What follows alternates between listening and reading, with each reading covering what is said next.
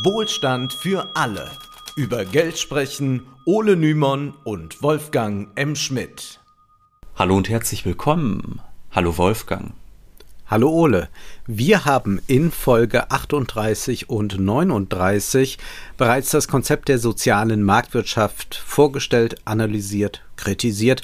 Heute wollen wir aber zu einer ideengeschichtlichen Wurzel dieses Konzepts gehen, das in Deutschland erst nach 45 in die Tat umgesetzt wurde. Verantwortlich war dafür die CDU, die zu dieser Zeit stark katholisch geprägt war. Bundeskanzler Konrad Adenauer vereinte quasi in sich den rheinischen Katholizismus und den rheinischen Kapitalismus. Allerdings müssen wir dafür zurück ins 19. Jahrhundert gehen.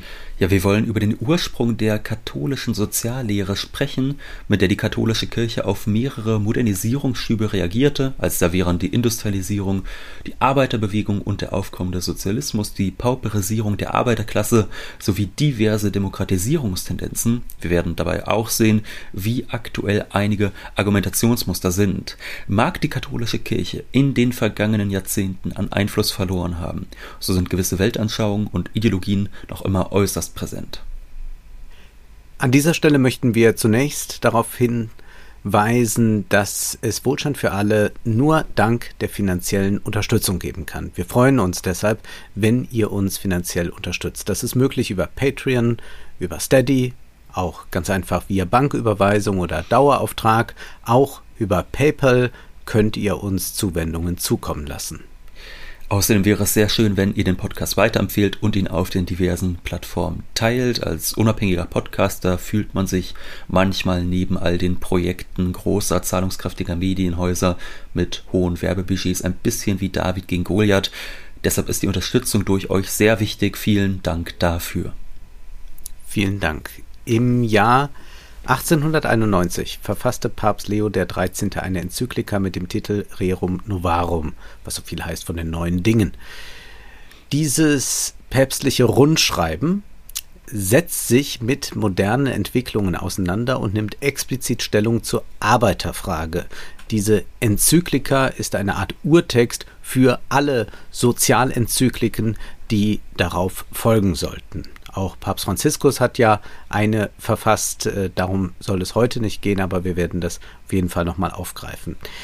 Gleich zu Anfang schreibt Papst Leo XIII. Der Geist der Neuerung welcher seit langem durch die Völker geht, musste, nachdem er auf dem politischen Gebiete seine verderblichen Wirkungen entfaltet hatte, folgerichtig auch das volkswirtschaftliche Gebiet ergreifen. Viele Umstände begünstigten diese Entwicklung. Die Industrie hat durch die Vervollkommnung der technischen Hilfsmittel und eine neue Produktionsweise mächtigen Aufschwung genommen. Aufschwung genommen.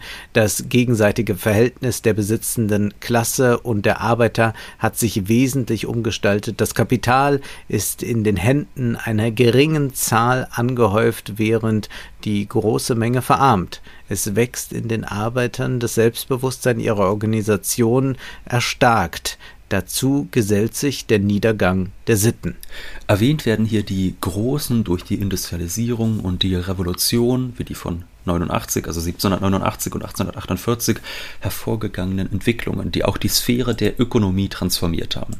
Angesprochen wird eine Zentralisation des Kapitals wie auch das Aufkommen von Arbeiterbewegungen, damit einhergehe, so die Diagnose des Papstes, auch ein Niedergang der Sitten, wir haben oft diese Stelle in diesem Podcast schon zitiert. Marx und Engels schreiben ja im kommunistischen Manifest davon, dass im Kapitalismus alles Stehende und Ständische verdampft. Und das bedeutet nicht nur, dass sich aristokratische, klerikale, feudale Machtstrukturen auflösen, sondern auch, dass tradierte Moralvorstellungen unterminiert werden, dadurch, dass sich durch das moderne Wirtschaften andere Lebensweisen herauskristallisieren.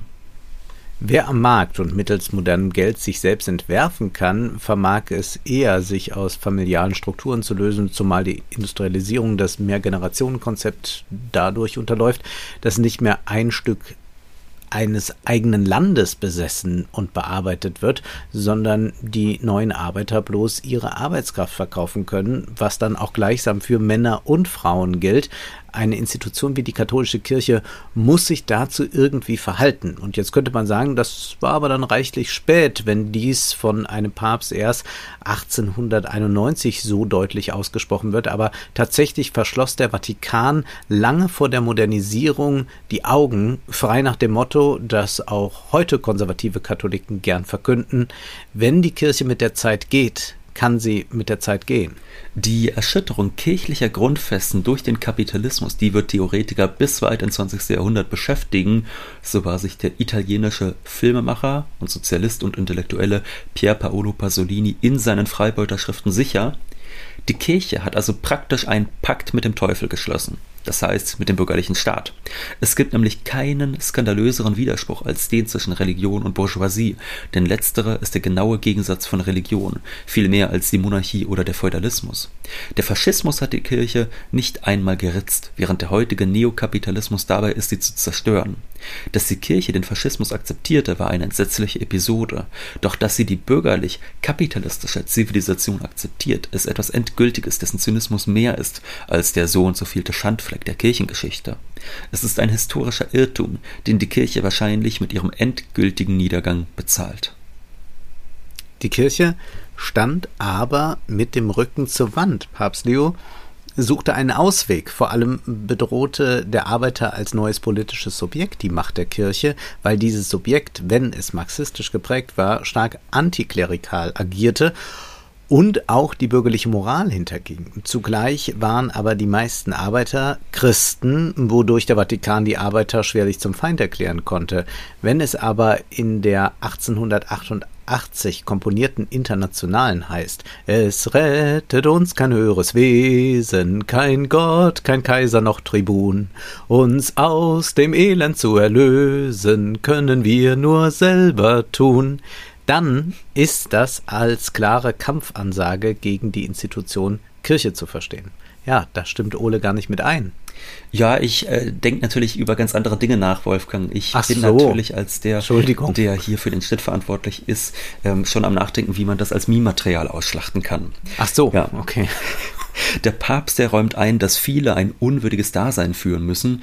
Der Staat habe den Arbeitern bislang keine Sicherheit gewährt. Stattdessen seien sie Reichen, Besitzern und den Konkurrenzverhältnissen des Marktes ausgesetzt. Von Habgier und Gewinnsucht ist die Rede. Auch werden die Monopolbildung beklagt, wenngleich auf letzteres in der Enzyklika selbst dann gar nicht weiter groß eingegangen wird. Schon auf der zweiten Seite aber kommt Leo der 13. auf die Sozialisten zu sprechen. Diese hätten die Besitzlosen gegen die Besitzenden aufgestachelt.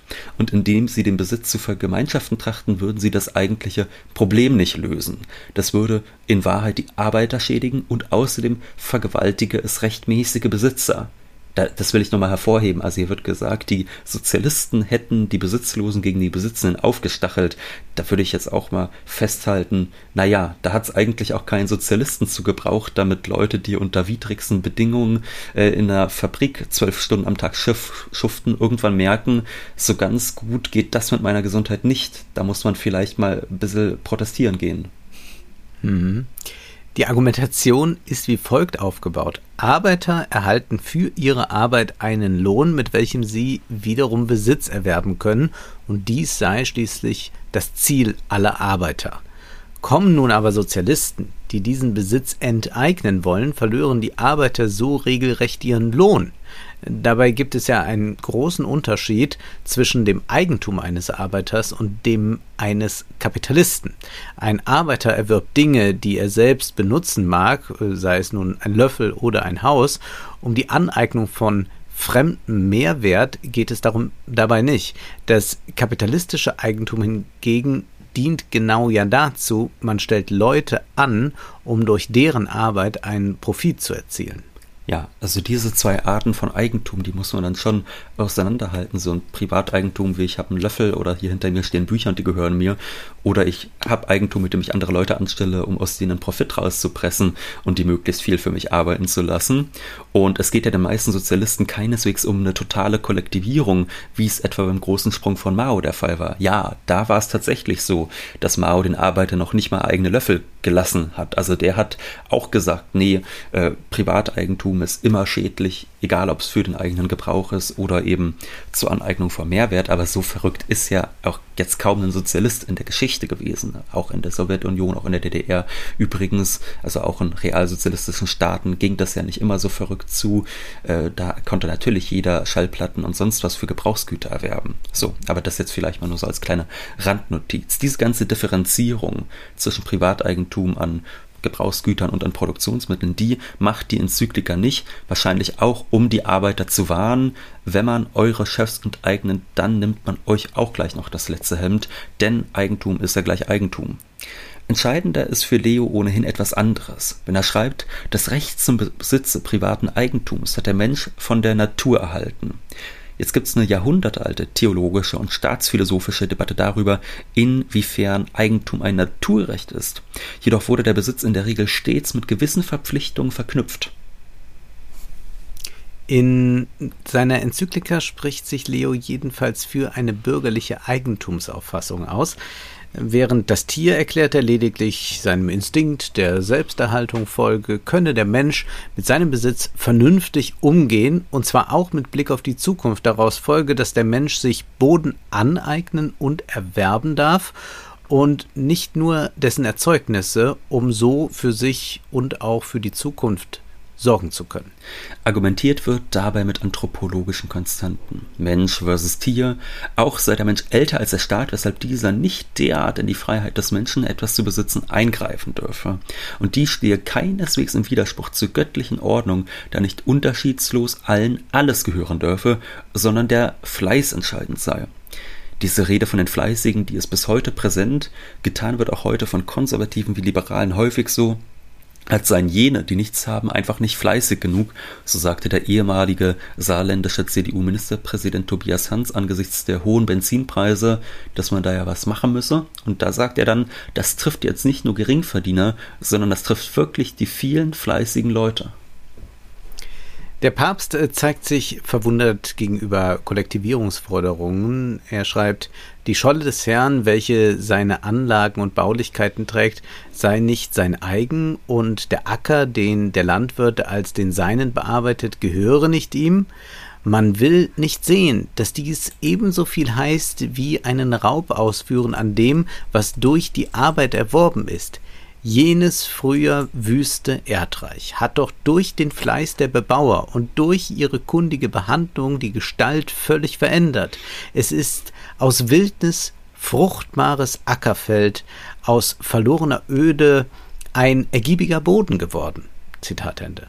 Nach dieser Logik wird nicht nur der Besitz, sondern zusätzlich der Lohn der Arbeit enteignet, und dies sei falsch. Bemerkenswerterweise unterscheidet Leo nicht zwischen dem Kleinbauern, der sein Feld selbst und primär für sich bestellt, und jenen Großgrundbesitzern und Industriellen, die andere Leute für sich arbeiten lassen und einen Profit erwirtschaften. Dies aber verschleiert den Kern der Sache. Der Besitz der Reichen ist nur deshalb so groß, weil sie die Arbeiter um einen Teil des von ihnen geschaffenen Werts bringen und diesen für sich abschöpfen um den Besitz zu mehren. Nur dadurch kann sich auch so etwas wie eine Monopolstruktur herausbilden. Noch dazu tut Leo hier so, als sei Eigentum immer eigene Arbeit entsprungen. Dabei kann jeder, der heutzutage ein rentables Unternehmen aufbauen will, dies durch Kredite ohne vorherige Arbeit schaffen. Leo zitiert das zehnte Gebot. Du sollst nicht begehren deines nächsten Weib, Haus, Acker, Knecht, Magd, Ochs, Esel und alles, was sein ist, Gut, jetzt könnte man sagen, was habe ich mit der Kirche am Hut? Aber als, wie äh, Louis Althusser es nennen würde, ideologischer Staatsapparat prägt die Kirche die vorherrschende Auffassung von Besitz noch heute. Das wird ebenso deutlich, wenn die Enzyklika auf das Thema Erbschaften zu sprechen kommt. Diese nämlich harmonieren ebenfalls mit dem göttlichen Gebot, da die Familie heilig sei und ein Vater dafür Sorge tragen müsse, dass seine Kinder eine Zukunft haben und er ihnen deshalb etwas vererben kann. In Diskussionen um die Erbschaftssteuer hören wir heute häufig, der Staat solle sich nicht in Familienangelegenheiten einmischen. Ja, es sei Privatsache, wem man wie viel vererben will. Willkommen im Jahr 1891. Papst Leo erklärt, ein großer und gefährlicher Irrtum liegt also in dem Ansinnen an den Staat, als müsse er nach seinem Gutdünken in das Innere der Familie, des Hauses eindringen. Stichwort Familie. In den 1980er Jahren warnten CDU-Politikerinnen vor einer mutterlosen Gesellschaft, wenn beide Elternteile arbeiten gehen. In Rerum Novarum ist dies bereits angelegt, wenn sich der Papst dezidiert gegen die Staatsfürsorge, heute würde man dann von Kindergärten, von Ganztagsschulen und so weiter sprechen, ausspricht. Diese sei eigentlich diese Staatsfürsorge Teil eines sozialistischen Systems. Leo klammert freilich aus, dass die Mütter die Hauptlast dieser Arbeitsteilung zu tragen haben. Es geht ihm jedoch nicht nur um die Erziehung. Generell wird die staatliche Fürsorge als kritisch betrachtet. Denn, heißt es da, mit dem Wegfalle des Spornes zu Strebsamkeit und Fleiß würden auch die Quellen des Wohlstandes versiegen springen wir dann nochmal in die Gegenwart, nämlich in ein Bierzelt zu Markus Söder, Ungerne. der dort kürzlich bei einer Rede äh, zum von der Bundesregierung auf den Weg gebrachten Bürgergeld sagte, wenn einer gerne in der Tonne liegt und den Diogenes spielt, wenn einer Geld bekommt von anderen und die, die das bezahlen, nicht einmal erwarten dürfen, dass er sich bemüht, wenn er das Geld bekommt, dann ist das der falsche Weg. Und weiter sagt er noch, Fleiß und Leistung muss belohnt und nicht bestraft werden in unserem Land. Übrigens ist es nicht unbedingt die Haltung von allen katholischen Organisationen heute so, kritisierte beispielsweise der Familienbund der Katholiken, dass die Höhe des Bürgergeldes zu gering sei. Warum aber äußert sich der Papst ablehnend einem starken Sozialstaat gegenüber? Das mag zunächst intuitiv nicht einleuchten, da die Botschaft Jesu in dieser Idee nicht so ganz aufgeht, denken wir auch an das Matthäuswort Seht euch die Vögel des Himmels an. Sie sehen nicht, sie ernten nicht und sammeln keine Vorräte in Scheunen. Euer himmlischer Vater ernährt sie. Oder hier ein Satz für dich, Wolfgang. Und was sorgt ihr euch um eure Kleidung? Lernt von den Lilien, die auf dem Feld wachsen. Sie arbeiten nicht und spinnen nicht. Doch ich sage euch, selbst Salomo war in all seiner Pracht nicht gekleidet wie eine von ihnen. Sehr richtig. Nun, an einen solchen Gedanken knüpft der Papst eher nicht an. Vielmehr bezieht er sich auf den Sündenfall, infolgedessen Adam und Eva aus dem Paradies vertrieben worden sind. Leo argumentiert nun, dass im Stand der Unschuld, also wäre der Mensch noch im Paradies, er tatsächlich freiwillig arbeiten würde. Und von dieser Freiwilligkeit äh, gehen natürlich auch BGE-Befürworter oder auch Sozialisten aus, nur verorten sie das jetzt nicht irgendwo vor der Ursünde, sondern im Hier und Jetzt. Aber diese paradiesische Idee, erklärt Leo uns hingegen, sei für immer auf Erden verloren, weshalb dem Menschen die Arbeit nun als Buße auferlegt wird. Wenn Konservative heutzutage argumentieren, zu viel Unterstützung vom Staat fuße auf der Illusion eines Schlaraffenlandes, dann stehen sie bewusst oder ich würde mal sagen eher unbewusst in der Traditionslinie Leos. Eine weitere Ideologie des heutigen Konservatismus ist, dass die Ungleichheit grundsätzlich nicht als Problem angesehen wird. Ja, sie wird geradezu naturalisiert, wie es auch in Leos Enzyklika geschieht, wenn er erklärt, es sei, Zitat, von der einmal gegebenen unveränderten Ordnung der Dinge auszugehen, wonach in der bürgerlichen Gesellschaft eine Gleichmachung von hoch und niedrig, von arm und reich schlechthin nicht möglich ist. Es mögen die Sozialisten solche Träume zu verwirklichen suchen, aber man kämpft umsonst gegen die Naturordnung an. Also das ist schon bedenklich einfältig. Die bürgerliche Gesellschaft, die war im Jahr 1891 kaum älter als 100 Jahre und trotzdem wird sie als unveränderte Ordnung angesehen. Papst Leo brandmarkt folgerichtig den Sozialismus als verwerflich. Wie aber sieht denn seine Alternative aus? Denn diese Schrift ist ja tatsächlich eine kleine Revolution innerhalb der katholischen Kirche, denn das Ganze resultiert immerhin aus der Erkenntnis, dass man nicht einfach am Laissez-faire-Prinzip festhalten kann. Äh, diese liberale Vorstellung des 19. Jahrhunderts, die lehnt der Papst ab. Also man spaltet sich hier vom Liberalismus, sieht, dass das keine gute Idee ist. Äh, man sieht aber auch, dass man in irgendeiner Weise reagieren muss. Und selbstredend kommt der Kirche bei all dem jetzt eine entscheidende Rolle zu. Kirche ist ohne Unterlass damit beschäftigt, heißt es da, die soziale Lage der niederen Schichten durch nützliche Einrichtung zu heben. Sie ist endlich vom Verlangen beseelt, dass die Kräfte und Bestrebungen aller Stände sich zur Förderung der wahren Interessen der Arbeiter zusammentun. Und, Achtung, hält ein Vorgehen der staatlichen Autorität auf dem Wege der Gesetzgebung innerhalb der nötigen Schranken für unerlässlich, damit der Zweck erreicht werde. Also zum einen geht es hier um die Harmonisierung der unterschiedlichen Interessen, womit auch gesagt werden soll, dass es eigentlich gar keinen Klassenkampf gibt, da es anders als Sozialisten behaupten keinen Klassenwiderspruch gäbe.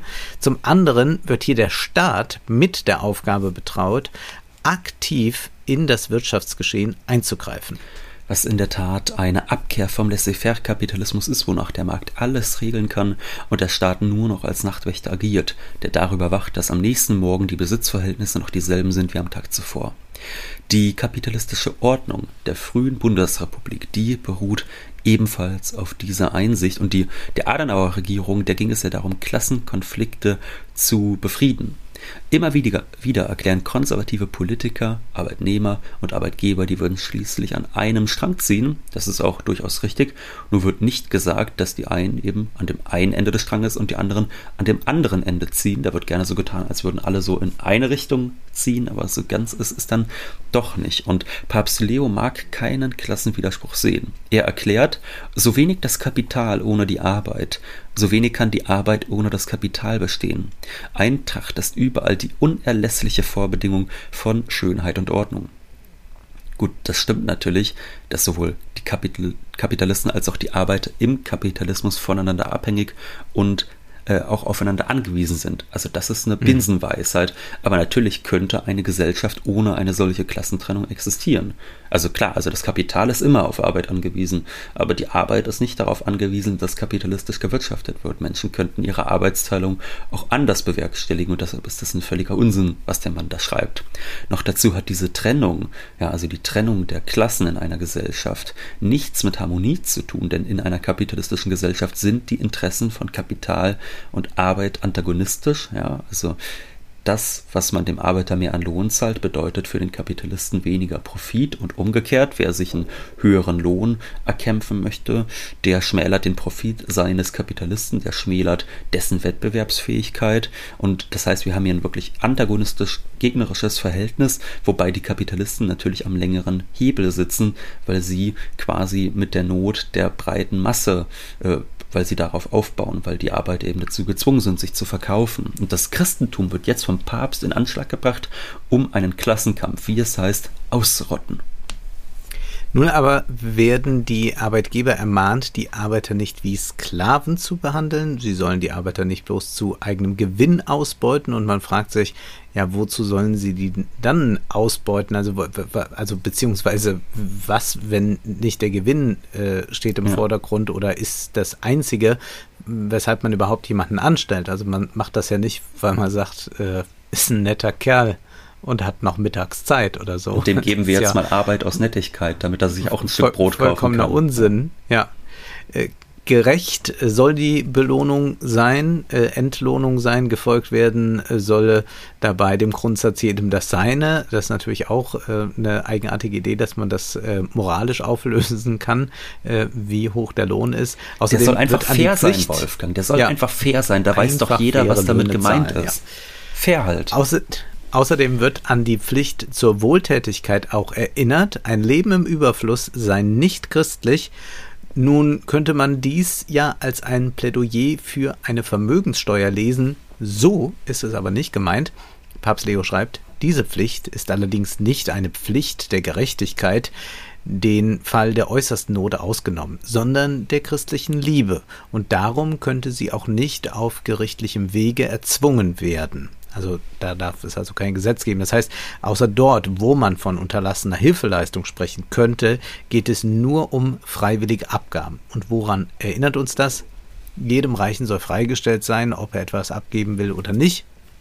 Auf diese Freiwilligkeit setzen konservative Kräfte bis heute. Es gibt ja auch einen Essay von Peter Sloterdijk über die gebende und die nehmende Hand und wo er auch vorschlägt, dass äh, man doch auf Steuern verzichten könnte und man es äh, den Reichen anheimstellt, freiwillig zu geben. Und das reicht ja dann bis zu den Anforderungen, die man an Unternehmen stellt, ob Lieferkettengesetz, bessere Bedingungen für Nutztiere oder die Reduzierung von Zucker in Lebensmitteln. Immer setzt die CDU auf freiwillige Selbstverpflichtung.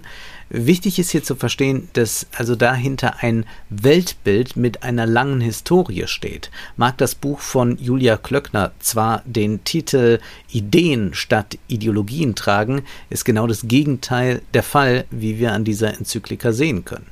Und so belässt es Leo bei Appellen an die Kapitalisten, wenngleich die Enzyklika sich zweifelsohne auch an die Politik richtet und diese ermahnt, bessere Rahmenbedingungen für die Arbeiter zu setzen. Wohlgemerkt, es geht hier nie darum, den Kapitalismus zu überwinden, sondern bloß darum, eine etwas sozialere Spielart zu etablieren.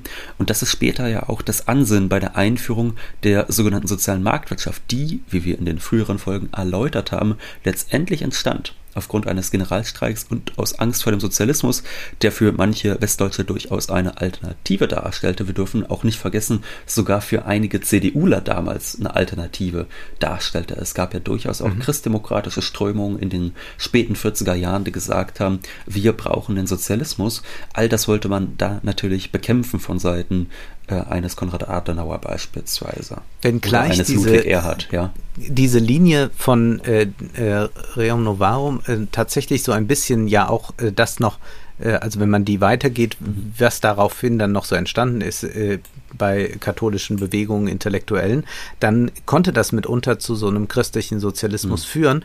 Und da war es ja dann zum Beispiel eher ein, soweit ich weiß, protestantischer Ludwig Erhard, und auch mhm. eine protestantische äh, Einflussnahme innerhalb der CDU, die natürlich äh, solche äh, sozialistischen Fantasien zurückgedrängt hat. Also mitunter findet man das in der CSU, fand man sowas äh, vor einigen Jahren noch immer in der äh, CSU. Also keine richtigen ja. Sozialisten, aber so äh, so Gefühlssozialisten hin und wieder. Ja, noch. das ist sicherlich jetzt auch etwas, was man tiefer nochmal sich an, ja. anschauen müsste. Was ist da eigentlich mit Sozialismus gemeint?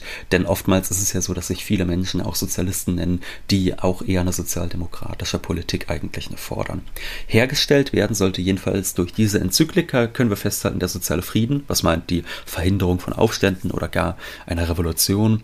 Und dazu gehört notwendigerweise auch eine gewisse Glorifizierung des einfachen Lebens so merkt Papst Leo auch an, dass Armut keine Schande sei. Schließlich wird Gottes Sohn zunächst nur für den Sohn eines Zimmermanns gehalten. Also hier wird auch wieder ein Problem in Moral aufgelöst, dass man sagt, deine Armut, die ist ja gar keine Schande, da musst du dich vor anderen ja nicht schämen für, so als wäre das Schlimmste an der Armut, dass vielleicht Leute einen auf der Straße doof angucken und nicht, dass man Hunger hat. Mhm. Die Kirche gebe den Arbeitern körperliche und seelische Nahrung, vor allem letzteres problematisierte Karl Marx ja bereits in seiner Einleitung zur Kritik der Hegelschen Rechtsphilosophie. Da heißt es, das religiöse Elend ist in einem der Ausdruck des wirklichen Elendes und in einem die Protestation gegen das wirkliche Elend. Die Religion ist der Seufzer der bedrängten Kreatur, das Gemüt einer herzlosen Welt, wie sie der Geist geistloser Zustände ist. Sie ist das Opium Opium des Volkes. Die Aufhebung der Religion als des illusorischen Glücks des Volkes ist die Forderung seines wirklichen Glücks. Die Forderung, die Illusion über seinen Zustand aufzugeben, ist die Forderung, einen Zustand aufzugeben, der der Illusion bedarf. Die Kritik der Religion ist also im Keim die Kritik des Jammertales, dessen Heiligenschein die Religion ist. Liest man die Enzyklika, kann man besonders gut verstehen, was Marx meinte. Eine Institution, die auf der Vorstellung gründet, dass das Eigentliche erst nach dem irdischen Leben einem bevorsteht, kann tatsächlich nicht versuchen, das wirkliche Glück auf Erden zu realisieren. Auf der evangelischen Seite sieht man das im Übrigen nicht anders, so sprach Luther auch vom Leben als Jammertal. Oder im Abendlied von Paul Gerhardt heißt es, der Tag ist nun vergangen, die güldnen Sternlein prangen am blauen Himmelssaal, so, so werd ich auch stehen, wenn mich wird heißen gehen, mein Gott aus diesem Jammertal. Ja, und so zu tun, als wäre diese Welt bereits für alle Menschen ein Jammertal, das ist ja totaler Unfug. Es gibt sehr viele Menschen, für die ist diese Welt sicherlich kein Jammertal. Von daher ist natürlich für Marx in der Diagnose. Naja, da bist du jetzt zu materialistisch natürlich. Ja. Also es geht hier natürlich um die Welt als Jammertal. Das äh, ist natürlich auch noch im Fünf-Sterne-Hotel zu erspüren.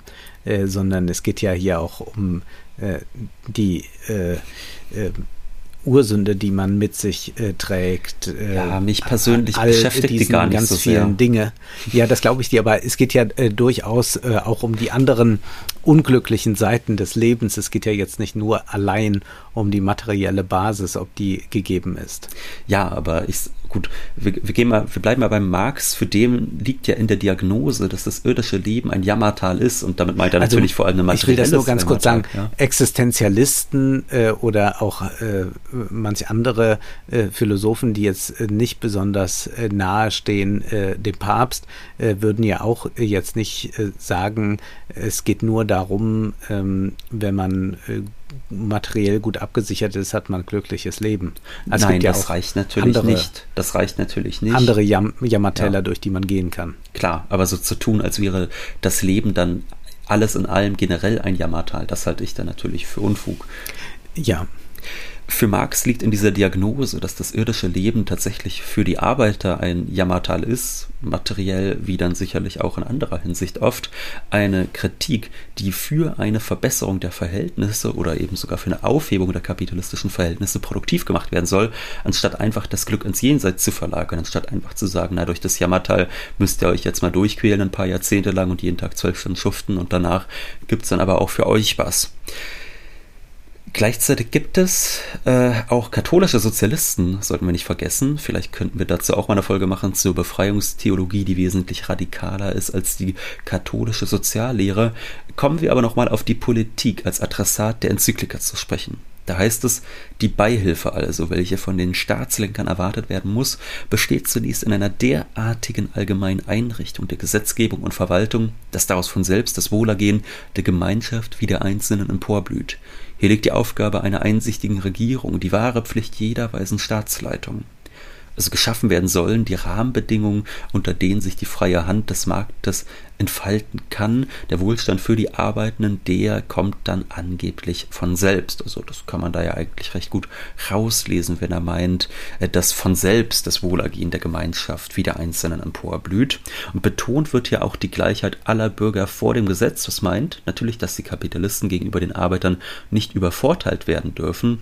Aber wir dürfen nicht vergessen, selbst wenn es keine Klassenjustiz gibt, ist damit die Gleichheit insofern nur ein Schein, als die ökonomische Macht grundsätzlich grundsätzlich auf Hierarchie basiert und neue Hierarchien hervorbringt. Wir erfahren, der Staat soll fördern, was die Lage der Arbeiterschaft verbessert, um eine Pauperisierung zu verhindern. Bezug genommen wird hier implizit auf die marxistische äh, Verelendungstheorie, äh, wonach der Kapitalismus im fortgeschrittenen Stadium zu einer Verelendung der Arbeiter führe. Nun haben wir heute zwar noch immer eine immense Ungleichheit von Verelendungen, jedoch kann nicht die Rede sein. Tatsächlich sind die sozialen Standards über die Jahrzehnte hinweg sukzessive gestiegen. Das wiederum ist jedoch das Verdienst sozialer Bewegungen und Kämpfe sowie linker Parteien. Es ist keine sich aus der kapitalistischen Logik ergebende Notwendigkeit. Und zuletzt haben sich die Lebensbedingungen vieler Menschen auch in reichen Ländern wieder verschlechtert. Die Not, stellt Leo heraus, darf für den Arbeiter dann doch nicht so groß groß sein, dass er gezwungen ist, Arbeit zu jedem Lohn anzunehmen. Und der Lohn soll es Arbeitern ermöglichen, Besitz zu erwerben, um sich so absichern zu können. Also wenn sich darauf äh, die CDU mal beziehen würde, hätten die, glaube ich, auch äh, mal das eine oder andere Gespräch mit äh, Gewerkschaften zu führen. 2020 waren weltweit 595 Millionen Personen trotz Arbeit arm. In Deutschland leben 10,6 Prozent aller Erwerbstätigen über 18 Jahren unterhalb der Armutsgefährdungsgrenze. Bei den ärmeren 50 Prozent der Bevölkerung hat es in den vergangenen 30 Jahren so gut wie keine Vermögenszuwächse gegeben. Die unteren 20 Prozent der Bevölkerung besitzen quasi gar kein Vermögen. Ja, und wir sehen jetzt ja auch gerade in der Krise, was passiert, wenn dann auf einmal anstelle von ein oder zwei Prozent Inflation, zehn Prozent oder mehr sogar Inflation ja. da sind, was das eigentlich für die Leute selbst in einem reichen Land wie Deutschland bedeutet. Was, ja, wie wenig Vermögen ja. da ist, sieht man ja auch daran, wenn äh, plötzlich man für Energie 500 Euro mehr zahlen ja. muss. Äh, wenn ja Leute Vermögen hätten, also irgendein Polster, mhm. dann könnten sie sagen, dann ist es zwar ärgerlich, aber ich zahle das mal gerade von dem Polster, aber es ist ja definitiv nicht da. Ja, also da wird uns nochmal tatsächlich in dem Fall mal wirklich eine Verelendung bevorstehen, wahrscheinlich im Laufe der nächsten Jahre. Wie schlimm die dann wirklich wird, das ja, behalten wir dann nochmal einen Blick hier in diesem Podcast. Was bis heute von der CDU tatsächlich nicht angetastet geblieben ist, das ist die Sonntagsruhe. Diese fordert Leo ebenfalls ein, nicht uneigennützig, denn schließlich müssen die Arbeiter Zeit haben, um in die Messe zu gehen. Auch vage Formulierungen zur Beschränkung der Arbeitszeit finden sich in der Schrift. Bemerkenswert aber ist, wie sehr das Gespenst des Sozialismus heraufbeschworen wird. Es klingt nach gerade verschwörungstheoretisch, wenn Leo erklärt, dass die Arbeiter sich sehr wohl organisieren dürfen. Zitat, aber wir müssen auf die allgemeine, durch Tatsachen gestützte Meinung hinweisen, dass sie vielfach einer einheitlichen, geheimen Leitung gehorchen und Einrichtungen haben, die dem Wohle der Religion und des Staates nicht entsprechen. Ja, ja, geheime Kräfte leiten die Arbeiter führen sie zusammen und dann gibt es die Revolution.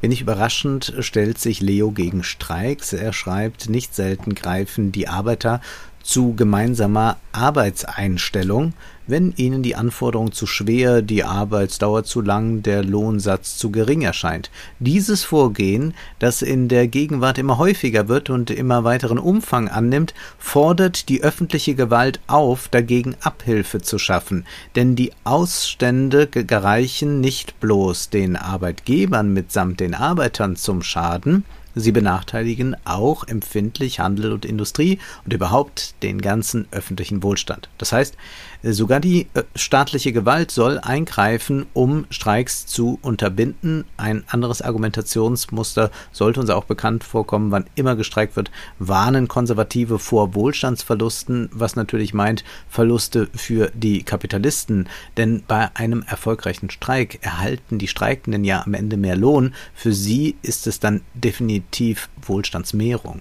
Der Papst ruft hingegen lieber zur Mäßigung auf. Zitat, man wird gerne für Arbeiter Partei ergreifen, denen Billigkeit über den Gewinn und ernste Pflichttreue über alle anderen Rücksichten geht. Die Verbreitung dieser Arbeiterverbände würde auch denjenigen Arbeitern zugutekommen und ihre Rückkehr zu besserer Gesinnung erleichtern, welche Glauben oder Sittlichkeit daran gegeben haben. Interessant hieran ist die Erwähnung von Arbeiterverbänden, womit natürlich katholische Arbeiterverbände gemeint sind, die sich in der Mitte des 19. Jahrhunderts gründeten. Diese unterstützt der Papst ausdrücklich, weil sie nicht antiklerikal agieren. Und zum Teil gibt es diese Verbände noch heute, wie den KAB, den katholischen Arbeitnehmerverband. Diese Verbände, die sind keineswegs zu unterschätzen. In ihnen gibt es viele vehemente Streiter, die die Lage der Arbeiter in Deutschland verbessert haben. Übrigens erteilte Papst Pius X. 1912 den katholischen deutschen Arbeitern zusätzlich die Erlaubnis, in gemischte Gewerkschaften einzutreten nicht zuletzt, weil Deutschland aufgrund der Reformation ein Sonderfall sei.